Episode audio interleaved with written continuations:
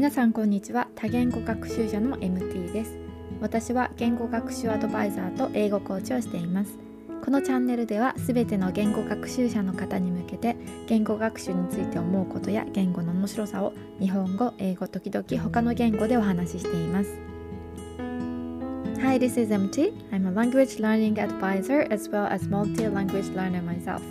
In this channel, I share my language learning experience and talk about language in general in Japanese, English, and sometimes other languages.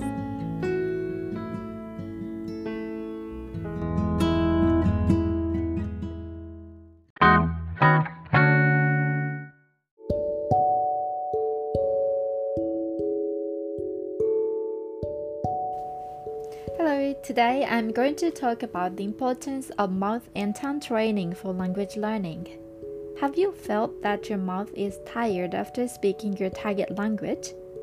It's because the muscles of your mouth you use when speaking are different depending on the language, isn't it?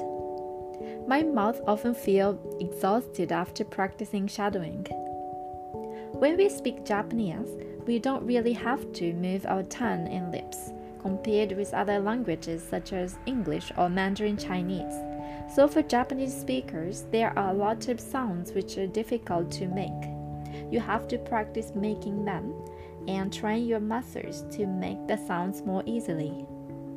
So, in order to improve your speaking skill, you should speak or read aloud.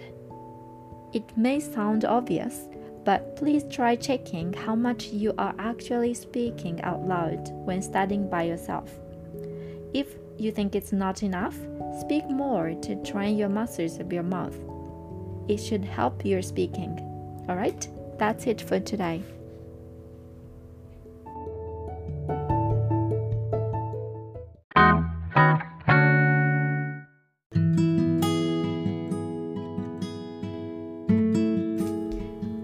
How was it? Today I talked about the importance of mouth and tongue training for language learning. I hope you find it useful.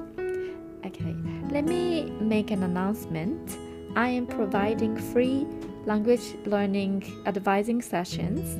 So if you are interested, please go to my website for more information. Alright, that's all.